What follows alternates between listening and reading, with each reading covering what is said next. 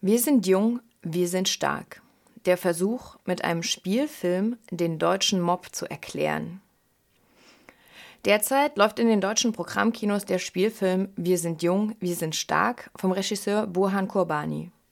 Der Film betrachtet die Brandanschläge von Rostock-Lichtenhagen im Jahr 1992 aus der Perspektive einer Clique deutscher Jugendlicher, die zu maßgeblichen Tätern werden.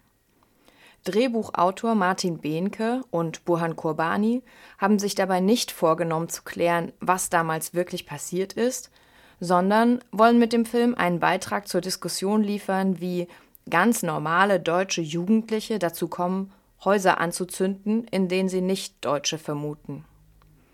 Das waren keine Nazis, das waren unsere Kinder. Das hätte man 1992 häufig in Rostock gehört, so Martin Behnke, in einem Publikumsgespräch zum Film in Marburg am 4. Februar. Der gewählte Zeitpunkt, den Film in die deutschen Kinos zu bringen, könnte passender nicht sein.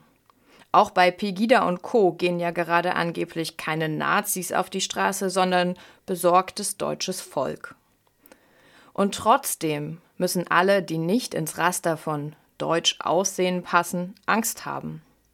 Mensch könnte fast sagen, schon wieder, wenn die Angst für die von Rassismus Betroffenen zwischendurch jemals aufgehört hätte.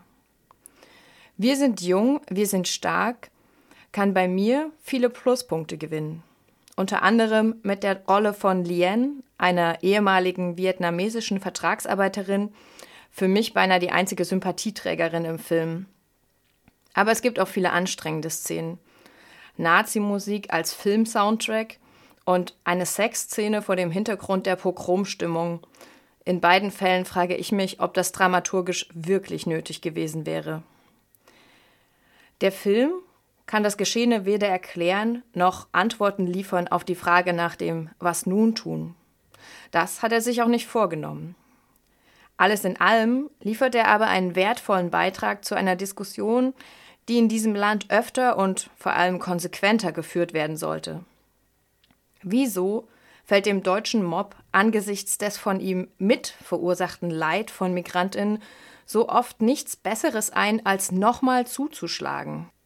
Wieso setzen sich so wenige Menschen wirklich mit den Ursachen der ganzen Misere auseinander, die schließlich alle Menschen betreffen? Wieso beteiligen sich die meisten daran, die Konkurrenzspirale immer und immer weiter zu drehen und kommen nicht mal auf die Idee, dem Kapitalismus gemeinsam etwas entgegenzusetzen. Aber das wäre dann wahrscheinlich schon wieder ein anderer Film.